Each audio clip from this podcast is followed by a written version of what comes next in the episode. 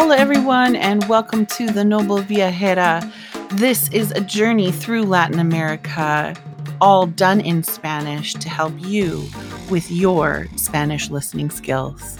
Vámonos! Hola, everyone, and welcome to episode four of The Noble Viajera. Soy Krista, and I will be taking you through a journey today, um, following our Noble Viajera, Nicole, as she travels around Latin America. I hope that you guys are enjoying these episodes so far, and I love getting feedback. So, thank you for everyone who is giving me feedback on these episodes. Um, today, I'm so excited because we're going to try something a little bit different different for you. Um, I thought, you know, this is a really good intermediate listening exercise, but what about those beginners who really want to be able to participate in something like this, but may not have quite the understanding of the vocabulary yet? And so I thought, what a great idea it would be to go over the vocabulary and before we dive into the actual lesson itself, to be able to go through and um, hear some some of the vocabulary that is going to be used, and you can practice your pronunciation. Now, if you don't want to do that, if that's something you're ready to dive right into the more intermediate part, just feel free to fast forward uh, through this beginning part and you will find the actual story itself. As always, you guys, there is a printable printable version of the script done on my website, holaholaspanish.com. So you can jump on over there and go under the podcast heading and be able to download the Spanish script. So after you're done listening to it a couple times and you want to test your knowledge, uh, you'll be able to download that and read through that. Um, Again, these aren't made for translation, they're made for comprehension, and there is a difference. Comprehension just allows you to take the vocabulary that you already know and put it together as a puzzle to find out the vocabulary that you might not know yet. Um, whereas translation is just going word for word, which I find, you know, as hard sometimes as comprehension is, it's a really great tool because once you learn it, you actually know it rather than just having to regurgitate the translation. So, um, in my opinion, it's better to try and listen to this a couple times through before you print off the actual um, transcript to read. Um, but this is your lesson, so do whatever you want. Um, all right, you guys. So we're going to jump into the beginning part here where we're just going to go over some of the vocabulary. I'm going to tell you what it means, and you can practice the pronunciation um, of these words. And then we're going to dive into the actual lesson itself. All right, here we go. The first one here is viajo. Viajo. I travel. Viajo. Libertad libertad, freedom or liberty, libertad. Me gusta, me gusta, I like, me gusta.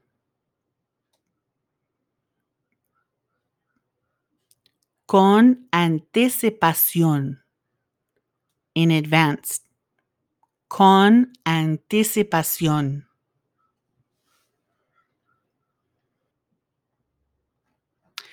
Desafíos, challenges or setbacks. Desafíos. Se ve bonito. It looks nice. Se ve bonito.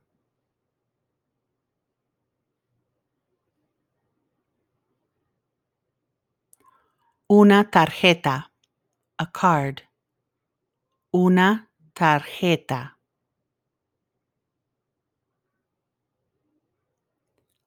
Habitación. Room. Habitación.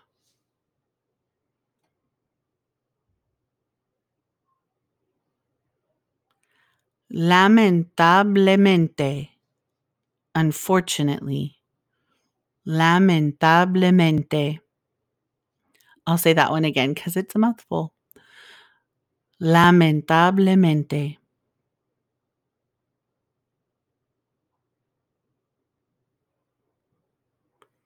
Intentaré. I will try. Intentaré. Estoy buscando.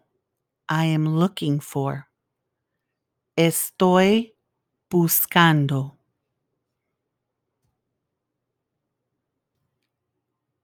Estaré ahí. I will be there. Estaré ahí.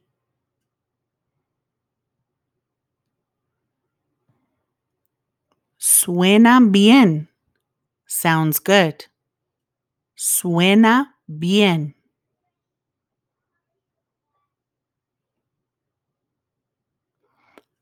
Nos vemos pronto. See you soon. Nos vemos pronto.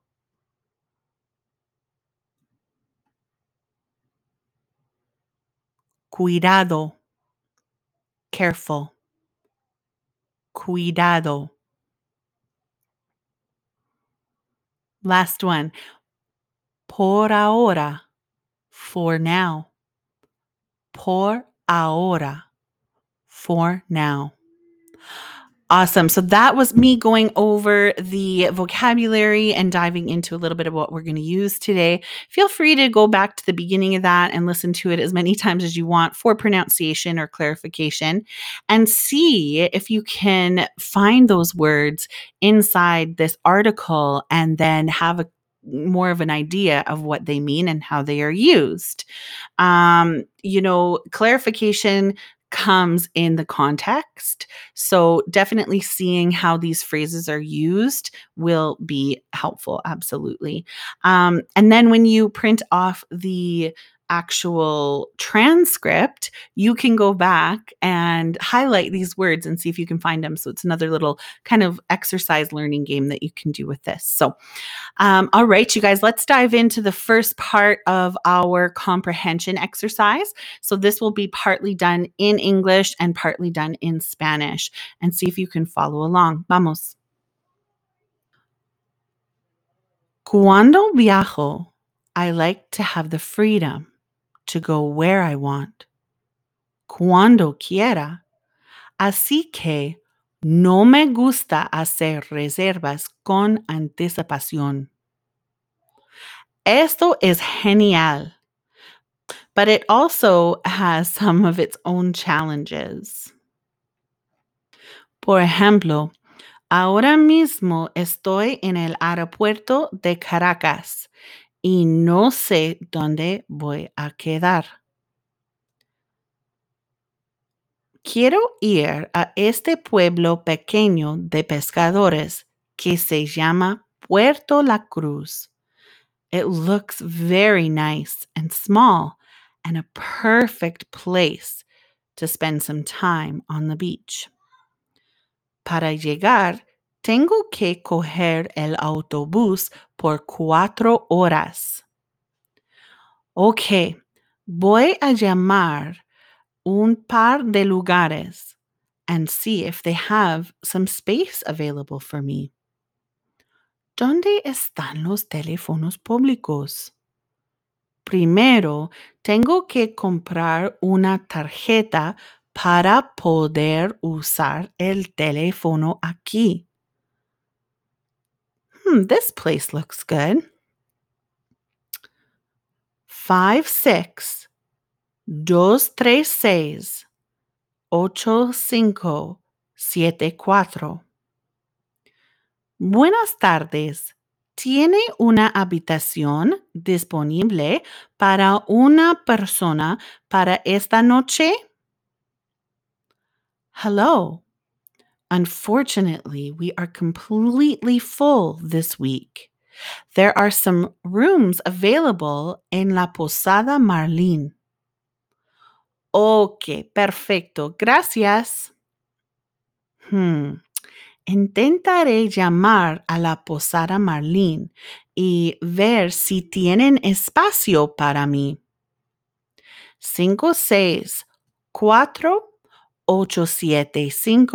564-875-6211. Buenas tardes. Estoy buscando una habitación para esta noche y quedarme al menos tres noches más. ¿Tienes disponibilidad? Good afternoon. Absolutely. We have space for you. Do you know what time you will be here tonight? No estaré allí hasta las diez de la noche. No problem. I will make sure to have your room waiting for you. This room is a private room and it will cost you 80,000 bolivares per night. Hmm, eso suena bien. Creo que es alrededor de 20 dólares por noche. Ok, perfecto.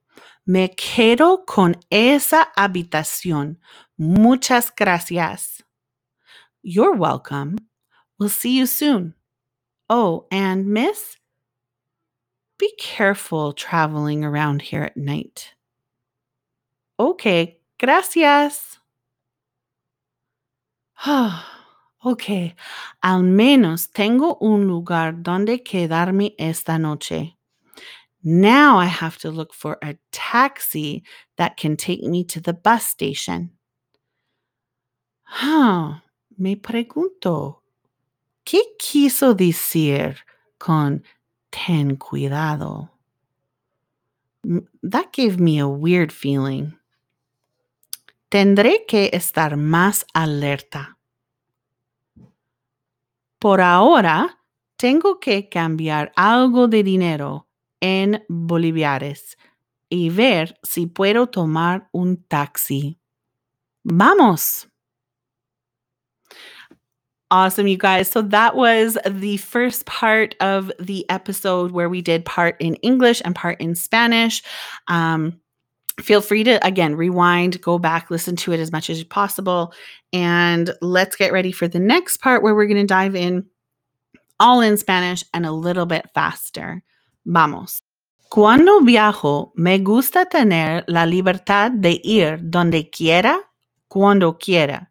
Así que no me gusta hacer reservas con anticipación. Esto es genial, pero también puede tener sus propios desafíos. Por ejemplo, ahora mismo estoy en el aeropuerto de Caracas y no sé dónde me voy a quedar.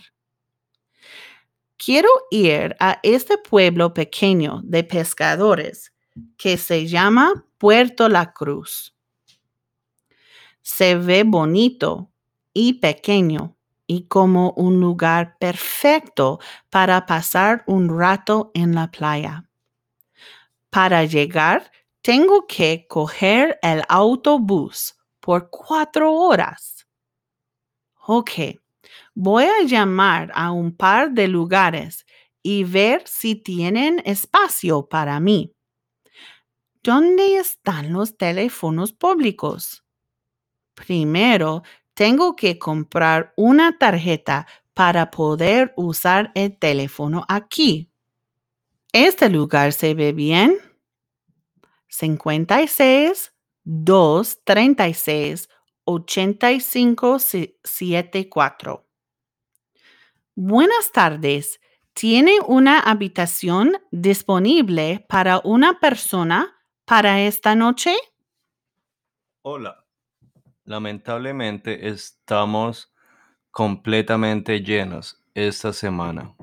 Hay algunas habitaciones disponibles en la Posada Marlene. Oh, ok, perfecto. Gracias. Mm, ok, intentaré llamar a la Posada Marlene y ver si tienen espacio para mí.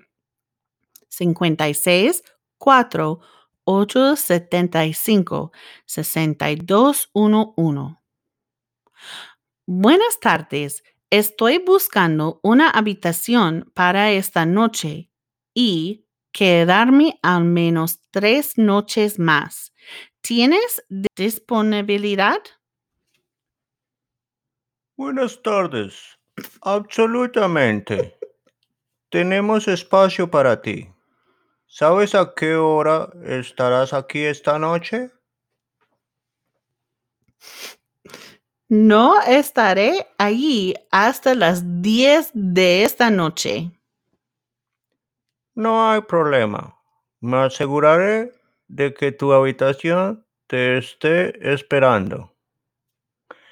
Esa habitación es una habitación privada y te costará 80 mil bolívares por noche. Hmm, eso suena bien. Creo que es alrededor de 20 dólares por noche. Ok, perfecto. Me quedo con esta habitación. Muchas gracias. De nada. Nos vemos pronto. Oh, señorita, tenga mucho cuidado al viajar en noche por aquí. Ok, gracias. Ok, al menos tengo un lugar donde quedarme esta noche. Ahora tengo que buscar un taxi que me lleva a la estación de autobuses. Hmm, me preguntó, ¿qué quiso decir este señor con ten cuidado? Mm, que me dio una sensación extraña. Tendré que estar más alerta. Por ahora, tengo que cambiar algo de dinero en boliviares y ver si puedo tomar un taxi. Vamos. Awesome, you guys. I hope that you enjoyed that part of today's episode. Uh, feel free, like I said, to go back and listen to it as much as possible. Repetition is key when learning a language. And we will see you next week where uh, we follow our Noble Viajera in a taxi to the bus station. Hasta pronto. Thanks for checking out today's episode of the Noble Viajera. I hope that you enjoyed it. If you did, feel free to share and also follow to be notified of future uploads. I upload a new episode every week, so it's a great opportunity for you to practice your Spanish listening skills. If you're interested in furthering your Spanish journey and education, check out holaHolaSpanish.com for some great lessons, live classes, and one on one private tutoring available. May your Spanish journey be filled with so much fun, excitement, enjoyment, and of course, ease. Hasta luego.